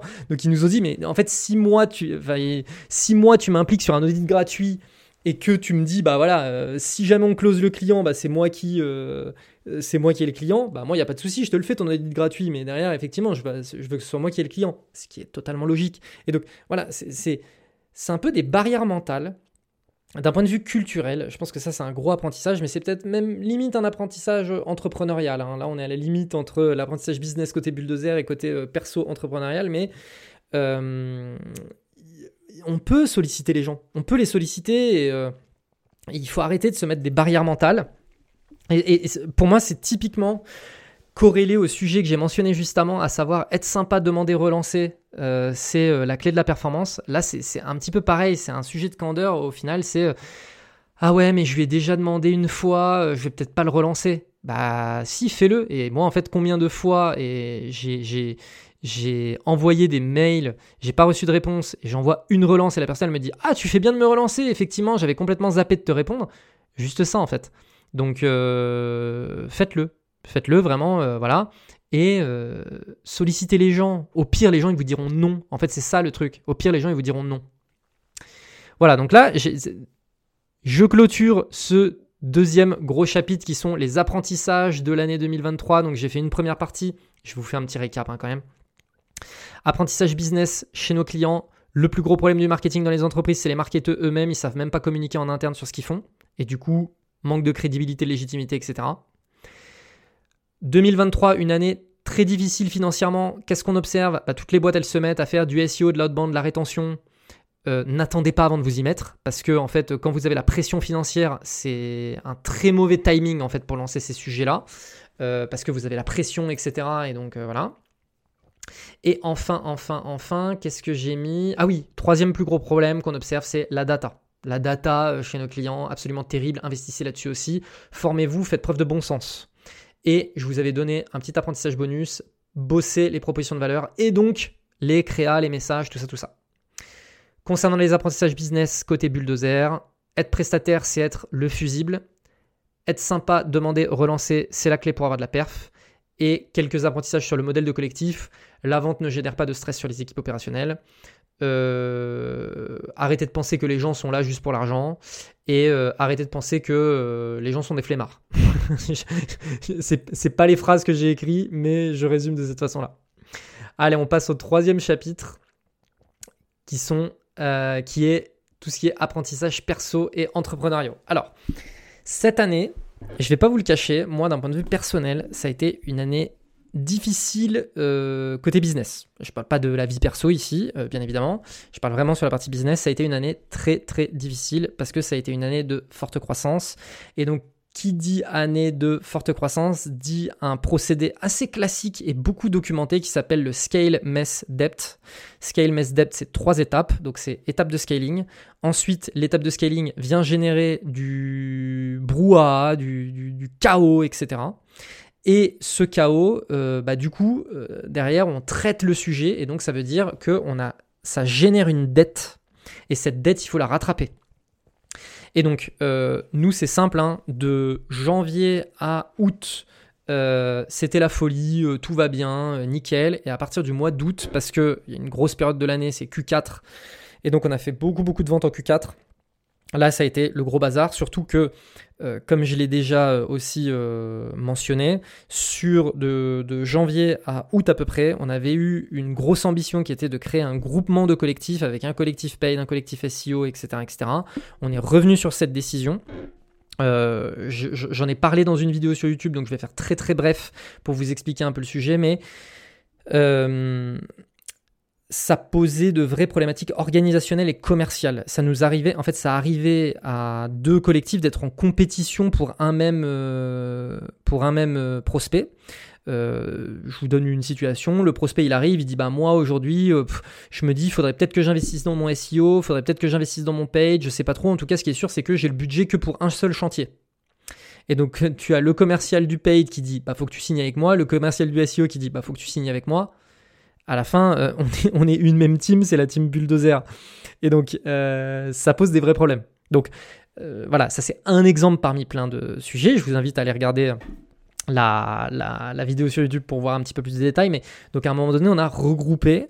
Le fait de regrouper, ça a posé des problématiques, bah, bien évidemment RH, parce qu'il y a des personnes qui étaient impliquées sur le développement d'un ou l'autre des collectifs, et puis finalement, ah bah non, du coup, tu n'auras pas la responsabilité que tu pensais avoir, etc. Donc comment est-ce qu'on peut réorganiser ça? Et puis du coup, ça veut dire que X, Y, Z, enfin bref, je vous passe un petit peu tous les détails. Mais du coup, arrivé au mois d'août, ça a été le, gros moment mess. Donc euh, la partie scale, on va dire, c'est terminé. Là, on est rentré dans le vrai moment de chaos. Et à ce moment-là, il faut traiter aussi euh, les dettes. Les dettes, c'est des dettes RH, c'est des dettes, euh, peu importe, il peut y avoir plein de choses. Mais pour nous, euh, ça a été un vrai, vrai gros moment, un gros, gros chantier structuration.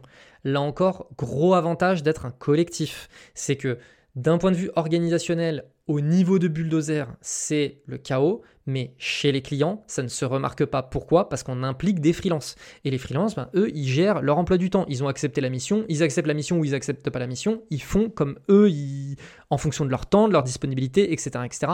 On a cette relation honnête avec les gens et ça, c'est euh, hyper appréciable. Et donc, nous, d'un point de vue organisationnel, etc., c'était un petit peu le bazar.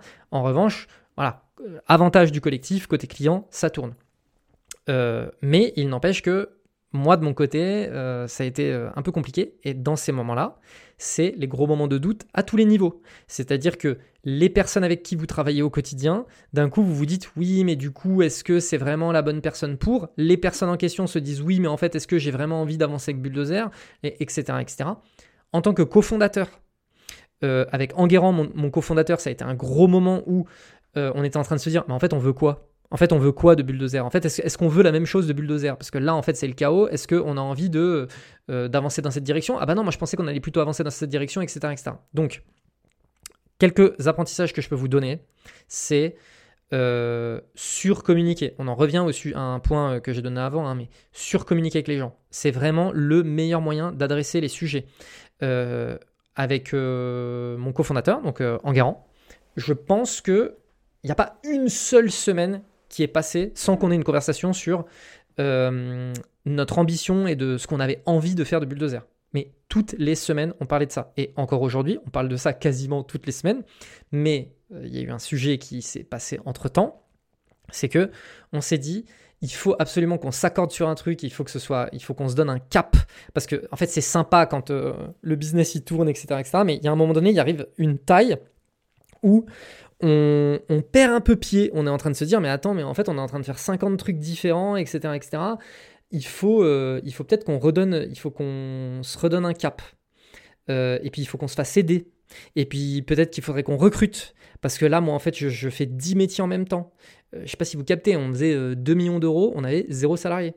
Je sais pas si vous captez en fait. Donc, euh, et on avait plus de 200 freelances, etc. Donc encore une fois, on était aidés. Merci infiniment Jérémy, Thibaut, Gilles, Léo, etc. Merci infiniment. Euh, mais, mais, mais quand même, en fait, c'est une galère, c'est une galère monstre. Donc, surcommuniquer, particulièrement quand vous êtes euh, cofondateur et particulièrement quand vous êtes en remote. Je n'habite pas dans la même ville que Enguerrand, donc toutes les semaines, voilà. Et donc autre apprentissage, faites-vous aider pour notamment vous aider à prendre le recul. Nous, de notre côté, euh, dans cette période de messe, on a fait trois choix qui sont, je pense, des super choix. C'est un, on a recruté. Et pourquoi est-ce que je dis que ça a été un super choix? C'est parce qu'on avait choisi au départ un modèle de collectif de freelance. Et donc, quand on n'a pas choisi ce modèle, ça semble logique de recruter. Mais nous, en fait, on était pris dans un truc où on a tellement communiqué sur le modèle de freelance, collectif de freelance, etc., que on a l'impression de renier qui on est, en fait, quand on se met à recruter mais on s'en fout. À ce moment-là, en fait, il fallait se dire, on était en train de se dire, oui, bah là, il faut qu'on recrute. Bah oui, là, il faut qu'on recrute. Bon, bah viens, on recrute. Et puis voilà, en fait, on avance. Et euh, ah oui, mais les gens, ils vont dire collectif. On s'en fout, en fait. On s'en fout. Euh, là, il faut qu'on règle le problème. Donc euh, voilà. Donc ça, c'est le premier point qu'on a fait et qu'on a très bien fait, c'est recruter. La deuxième chose, c'est on s'est fait aider. On a fait appel à deux personnes. Alors c'est même plutôt eux qui nous ont approchés au départ, mais on a vraiment tout de suite vu la valeur. Et d'ailleurs, je les remercie beaucoup de l'aide qu'ils nous apportent. Euh, c'est génial. Enfin vraiment, euh, voilà. C'est euh, Fabrice et Laurent de la société Tri qui sont, alors je ne saurais pas exactement comment les définir de manière simple, mais j'ai envie de dire que nous, là, ils ont vraiment un rôle de consultant stratégique, finalement, c'est un peu ça. Euh, ils, se voient vraiment hein, comme, euh, comme copilote, ils se définissent vraiment comme euh, le copilote des dirigeants de boîte, et effectivement, c'est vraiment ça. Et nous, là, ils nous ont vraiment, donc on, on, les voit toutes les deux semaines, et on a fait un gros, gros travail avec eux sur vision, mission, valeur.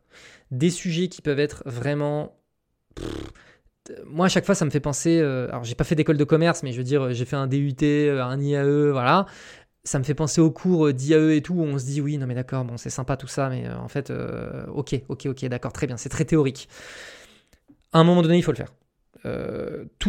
moi, je vois tous les entrepreneurs qui se lancent, qui travaillent sur vision, mission, valeur. Non, mais déjà, va chercher des clients. Par contre, quand tu es à 2 millions d'euros de CA, que tu es en train de perdre pied, que tu te dis oulala, attends, on est en train de partir dans tous les sens, et que on est en plein dans la tornade, oui, c'est important de se poser sur ce sujet parce que c'est ce qui permet de réaligner notamment les cofondateurs sur les ambitions communes. Donc, vision, mission, valeur, gros gros travail. Euh, et d'ailleurs, pour la petite anecdote, au démarrage de l'épisode, j'ai présenté euh, rapidement Bulldozer en disant euh, voilà, on est un collectif d'experts qui maximise la performance marketing et commerciale des entreprises. Ça, c'est des éléments sur lesquels, c'est des verbatims sur lesquels il a fallu qu'on travaille. C'est pourquoi on existe Bulldozer. C'est quoi les leviers d'action qu'on a pour atteindre cette vision, etc., etc. Donc voilà allez réécouter euh, cette partie-là. Et, juste pour l'anecdote, euh, on a notre nouveau site internet qui va sortir d'ici quelques mois, je pense, deux prochains mois, euh, et qui va être, voilà, qui va être assez révélateur de cette nouvelle vision et mission qu'on a. Donc, vous irez regarder, voilà. Et donc, gros travail là-dessus. Et enfin, apprentissage entrepreneurial, apprentissage personnel, c'est qu'est-ce que c'est faire de la strat? Parce que j'ai déjà fait des posts LinkedIn sur le sujet. Beaucoup de personnes disent ouais mais moi maintenant je veux un rôle plus stratégique. En fait c'est juste un autre moyen de dire qu'ils veulent plus rien foutre.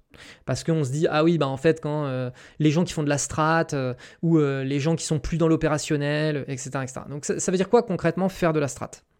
Eh bien je vais vous dire faire de la strat en fait ça, ça peut se résumer à un truc assez simple c'est faire des choix. Sauf que faire de la strat quand tu es une boîte de deux personnes faire de la strat, c'est sympa. Je veux dire, tu peux changer d'avis toutes les, toutes les heures si tu veux. Quand tu as des personnes, euh, quand tu te mets à avoir des salariés, quand tu te mets à avoir euh, beaucoup de personnes qui euh, travaillent avec toi, quand tu te mets à avoir beaucoup de clients, etc., les choix, ils sont difficiles. Et les choix, ils sont lourds de conséquences. Et les choix, ils génèrent des choses pas cool, c'est-à-dire des conversations difficiles, des décisions difficiles. Et donc, parmi les éléments sur lesquels j'ai beaucoup appris cette année, prendre une décision par exemple sur le fait d'arrêter les nouveaux collectifs et de casser cette vision groupe quand, encore une fois, vous avez des gens à qui vous avez dit Ah bah tiens, toi, tu es le CEO du, collectif euh, SEO, toi, tu es le CEO du collectif euh, paid, toi, t'es machin, et ensuite, on va créer des sociétés et on va mettre des, euh, de l'equity et on va mettre machin, etc., etc. Les décisions, elles sont difficiles. Quand vous embauchez quelqu'un, alors ça ne m'est pas arrivé, j'espère que ça ne m'arrivera pas, hein, voilà, mais ça pour le coup c'était des choses qui m'étaient déjà arrivées dans le passé quand vous travaillez avec des gens et que en fait ça le fait pas et que vous devez les virer, c'est ça faire de la strat. C'est ça faire de la strat. C'est aussi virer des gens. Et donc nous, on n'a pas de service RH, on n'a pas de voilà, on n'a pas de euh, bref. Donc c'est au cofondateur de s'y coller.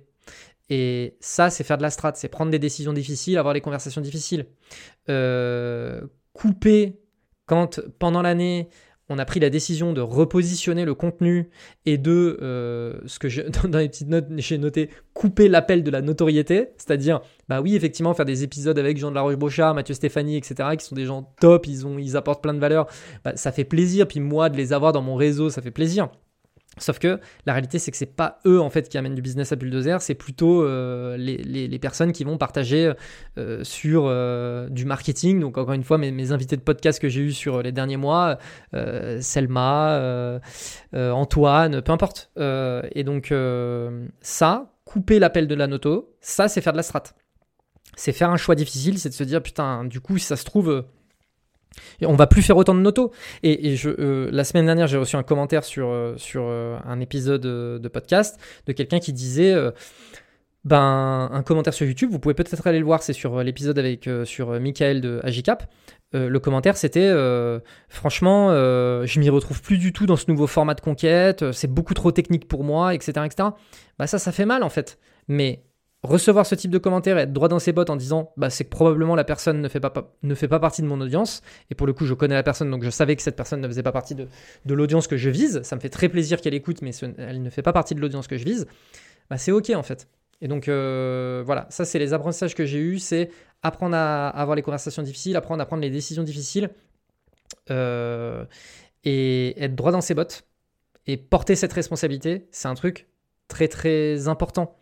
Et d'ailleurs, je, digresse un petit peu, mais je fais une petite euh, réflexion. Comment est-ce que je sais que l'entrepreneuriat, c'est quelque chose qui est fait pour moi? C'est parce que j'ai beaucoup plus de, décisions difficiles à prendre que quand j'étais euh, salarié. J'ai beaucoup plus de responsabilités sur mes épaules, j'ai beaucoup plus de stress, je travaille beaucoup plus, et pourtant, je suis beaucoup plus heureux. Ça, c'est un truc très bête. Mais quand j'étais... Euh, ça, c'est quelque chose que j'ai appris, hein, mais moi, je me sens bien quand j'ai 100% de la responsabilité. Voilà. C'est euh, extreme ownership, comme euh, Joko Willing, je crois. Il. J'ai pas lu son bouquin, mais je crois que c'est lui qui, dit ça. Euh, la différence entre faute et responsabilité, j'en parlais juste avant, c'est peut-être pas de votre faute, mais c'est de votre responsabilité. Quand vous êtes entrepreneur, c'est toujours le cas. C'est rarement de votre faute parce que bah, c'est des gens qui font les fautes à votre place, mais c'est toujours votre responsabilité. Et bah ça, c'est un truc qui dérange énormément de monde. Moi, c'est un truc qui m'excite. Voilà. Et quand j'étais euh, euh, salarié, à chaque fois, je savais que j'avais fait une faute ou que j'avais fait euh, peu importe.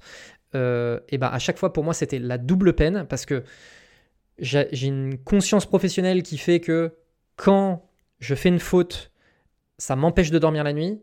Et quand en plus de ça, j'avais mon ma manager qui venait appuyer en me disant bah là, tu as fait une faute, moi, ça me faisait péter un câble et je me disais, oui, je suis au courant, j'en ai pas dormi de la nuit en fait. donc euh, voilà. Et donc c'était la double peine. Et à chaque fois, cette espèce de, de pensée de j'ai fait une faute, ah putain, je vais devoir avoir, euh, on, va on va me montrer, euh, mon manager, ma manager va me dire, ah bah t'as fait une faute. Ah, c'était limite ça qui me, qui me, qui me foutait plus les boules. Aujourd'hui, je fais une faute ou voilà, et je me dis, ok, j'ai toutes les cartes en main pour pouvoir régler le problème. J'ai pas besoin d'en parler à quelqu'un d'autre que moi. De toute façon, c'est moi qui ai la responsabilité. Et ça, ben, ça me C'est un truc bête, hein. Donc, si jamais vous écoutez cet épisode et que vous voulez vous lancer dans l'entrepreneuriat, c'est un truc un peu bête, mais si vous êtes OK, si, si, si, si, ça vous parle, parce que je suis sûr que ça parle à certaines personnes, là, ce que je viens de, dire, à savoir que bah, quand tu fais une faute, euh, en fait, tu stresses limite plus de la réaction de ton manager que de, de, de la faute, parce que de toute façon, la faute, parce que tu as une conscience professionnelle, tu sais que tu vas la régler, cette faute. En fait, tu sais que tu vas la régler.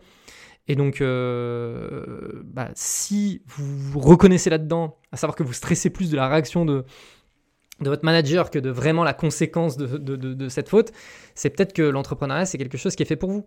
Parce que moi, encore une fois, je savais que j'allais régler le problème. Et maintenant, en fait, je n'ai personne pour venir me dire Ah putain, non. Je sais, je suis au courant maintenant, j'ai toutes les cartes en main pour régler le problème. Bref, c'était une petite digression. Allez, on ouvre le dernier chapitre, prédiction 2024. Euh, je vais vous les faire en très très rapide. Euh, ça fait déjà 1h20 que j'enregistre, donc je, vous fais ça de manière très très rapide. Première prédiction pour 2024. 2023, je pense que ça a vraiment été l'année 2022-2023, remarque. Ça a été deux années qui ont été vraiment l'explosion du freelancing et du modèle de collectif. Ma prédiction pour 2024, c'est que ces deux modèles vont avoir moins de hype. C'est déjà des choses qu'on commence à observer. Évidemment, je suis au contact d'énormément de freelance. J'observe de plus en plus de freelance qui redeviennent salariés. C'est quelque chose qui commence à, apparaître.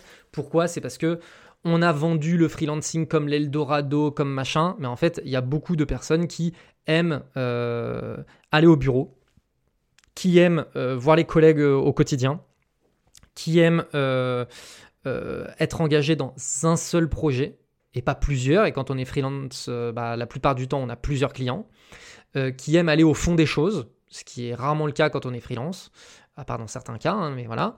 Donc moi je pense que dans la prédiction 2024, ces deux modèles vont avoir moins de hype. Voilà. Moi, globalement, tous les sujets de hype, euh, ça me va quand ils se terminent. Parce que ça permet de recentrer les choses sur des choses qui ont vraiment de la valeur. Je suis je peux en parler. Moi, le growth hacking, ça a été une grosse hype que j'ai surfé euh, et je me suis complètement fait avoir par le truc. Et, c'est très cool d'ailleurs que je me, sois fait avoir par le truc parce que c'est ce qui m'a permis de développer ma carrière et aujourd'hui d'avoir euh, bulldozer, etc.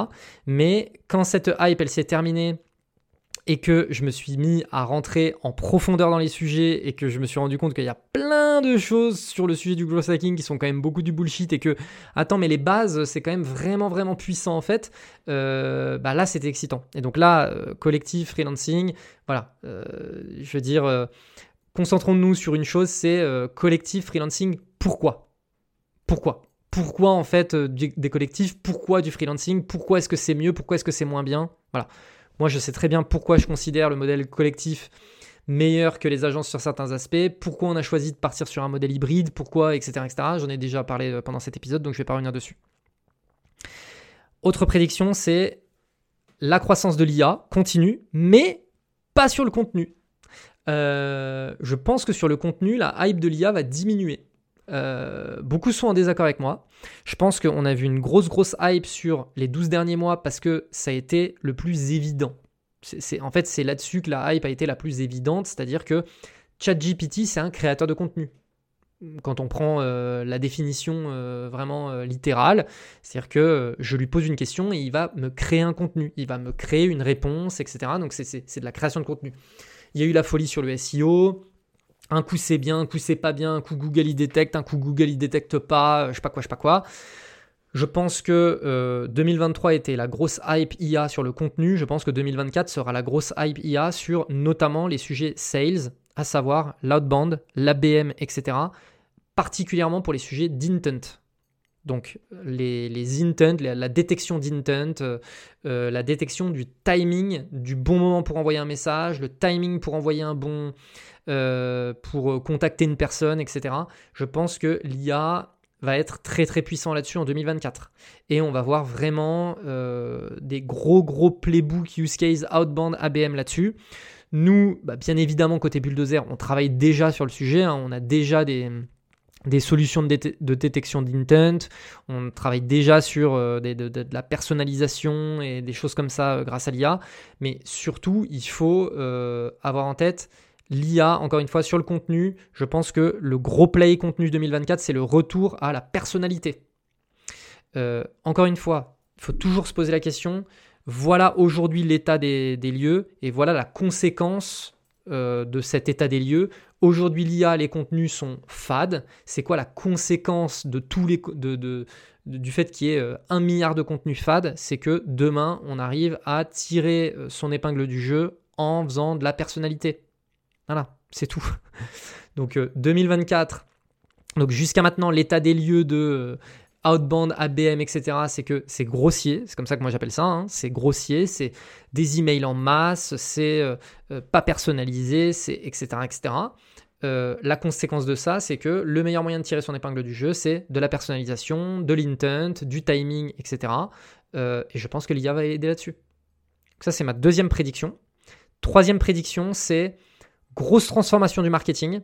On passe d'un marketing lead gen, demand gen à un marketing revenu gen. Alors là, bien évidemment, je prêche pour ma paroisse, j'en ai déjà parlé euh, avant, mais la data, je pense que le manque de data, les problèmes cookies que, que j'ai mentionné avant, la conséquence de ça, ça va être que les boîtes vont investir de plus en plus dans la data, vont investir de plus en plus dans les process, vont investir de plus en plus euh, là-dedans, et vont investir de plus en plus par exemple dans la rétention, la rétention, ce n'est pas un sujet marketing à proprement parler parce que le marketing aujourd'hui travaille beaucoup sur de la noto et de la génération de leads, donc de l'acquisition demain, vu que bah, les efforts euh, Gen, Lead Gen, encore une fois, euh, devront être diminués parce que moins de budget, le marketing va s'impliquer sur des sujets de rétention, va s'impliquer sur des sujets de transformation, et donc va avoir de plus en plus la capacité à montrer sa contribution sur le revenu et à faire en sorte que le marketing ne soit plus perçu comme un centre de profit, mais euh, de coût, pardon, mais comme un centre de profit. Donc nous, bien évidemment, c'est un sujet sur lequel on travaille énormément parce qu'on y croit et c'est notre, euh, notre thèse hein, euh, chez, chez, chez Bulldozer, c'est le marketing doit être un centre de profit, le marketing doit être drivé, doit driver le revenu. Et pour ça, bah, bien évidemment, encore une fois, euh, il faut avoir une vision full funnel, il faut de la data, il faut de la techno, il faut, voilà, typiquement les intent sur les sujets outbound ABM, ça doit être des sujets portés par le market, par exemple. C'est pour ça que nous, on les porte. Euh, beaucoup, euh, encore une fois, appellent le, métier qu'on fait le growth. Très bien. Euh, c'est pour ça qu'on se définit comme un collectif marketing et growth. Parce que voilà, c'est deux manières de voir un peu, comme disent les Anglais, potato, potato. voilà, du pareil au même, quoi. Donc, trois prédictions. Euh, je vous invite à aller regarder d'ailleurs euh, sur euh, mon profil LinkedIn la semaine dernière, je crois, avec Charlotte, notre nouvelle Content Marketing Manager. On a fait un carousel 7 prédictions marketing pour 2024 et j'en ai mis d'autres dans mon. Donc, ça, c'est sur le carousel, et puis j'en ai mis d'autres dans mon, dans mon texte. voilà, là, je vous ai partagé trois nouvelles prédictions. Je voulais, je voulais faire un petit chapitre prédiction 2024. Dites-moi ce que vous en pensez. je suis très curieux de savoir.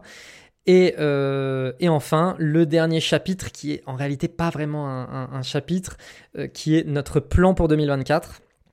Le plan de Bulldozer pour 2024. Et ben en fait, euh, je vais vous dire deux choses. Un, c'est faire plus et mieux que ce qu'on a fait jusqu'à maintenant. Euh, donc euh, modèle mental du First Thinking Principle. Je ne sais pas si ça se dit vraiment comme ça. enfin voilà, mais pour moi ça me semble, ça me semble, euh, je, crois que ça se dit comme ça, First Thinking Principles. à savoir, arrêtons d'aller chercher les petits hacks et les petits machins. Déjà, reprenons un peu les trucs très basiques et faisons les trucs correctement. On a beaucoup de choses à améliorer côté sales. Maintenant, on a Léo qui gère la partie sales et qui va nous permettre de progresser là-dessus. On a beaucoup de choses à faire sur la partie contenu. On a Charlotte maintenant qui va nous aider là-dessus. Beaucoup de choses à faire sur la partie RH parce que quand on fait de la prestation de service, euh, en fait, ce qu'on vend, c'est du cerveau. Et donc, euh, il y a un gros, gros sujet RH. Euh, donc voilà, de toute façon, un business c'est simple. Hein. Il faut attirer des leads, closer des leads, être capable de délivrer la valeur. Donc attirer des leads, ça va être le contenu, donc toujours plus de contenu, de plus de meilleure qualité, etc. Closer, c'est la partie sales. Donc euh, voilà, nous améliorer là-dessus. Euh, délivrer la valeur, ça va être RH, process, euh, formation, etc. Donc ce qu'on veut, 2024, c'est faire plus et mieux ce qu'on fait déjà. voilà, ça c'est notre plan. Et c'est basique. Et encore une fois, là, on, est, vraiment dans le, dans cas où, avant de re-rentrer dans une phase de scale, il va falloir qu'on consolide un petit peu les appuis.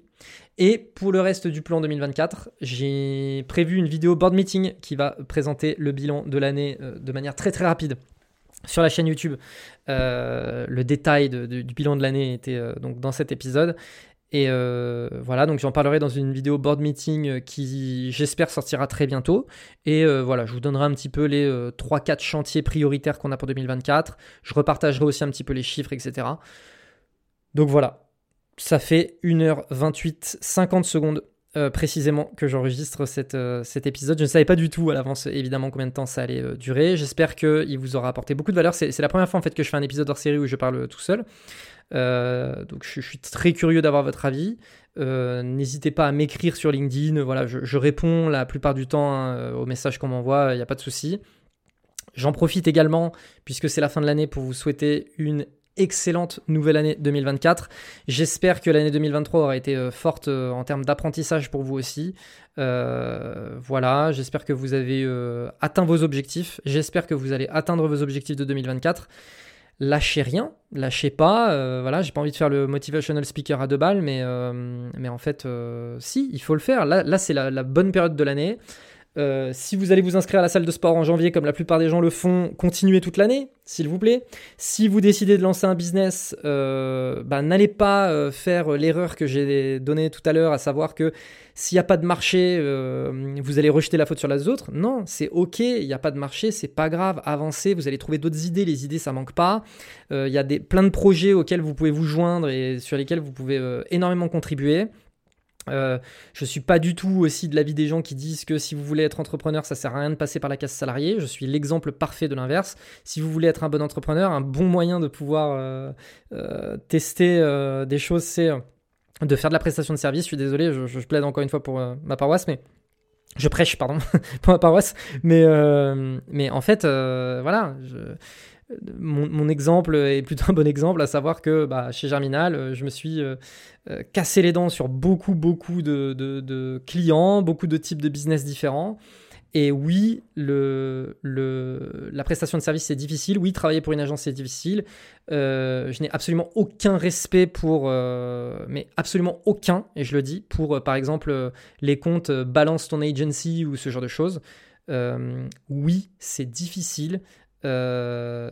Oui, il y a des choses qui sont euh, qui devraient pas être dites euh, et il y a des choses qui devraient pas être faites. évidemment, mais je trouve que cette espèce de tribunal populaire sous fond de bien-pensance et de et de, de, de, bonne manière et de je sais pas de, enfin bref pour moi c'est du virtue signaling euh, en veux-tu en voilà. Et puis c'est un super bon moyen de frapper des gens qui sont déjà à terre. J'ai pas de respect pour ça. J'ai un peu divagué mais du coup ça me permet d'adresser le sujet. Oui c'est difficile mais c'est aussi pour ça que euh, en travaillant là-dedans vous allez pouvoir euh, monter des business qui font qui, qui enfin déjà vous allez pouvoir progresser dans votre carrière. Vous allez pouvoir monter des business qui font sens.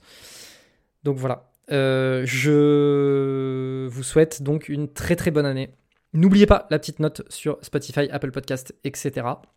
Je compte sur vous et je vous dis à très bientôt. Salut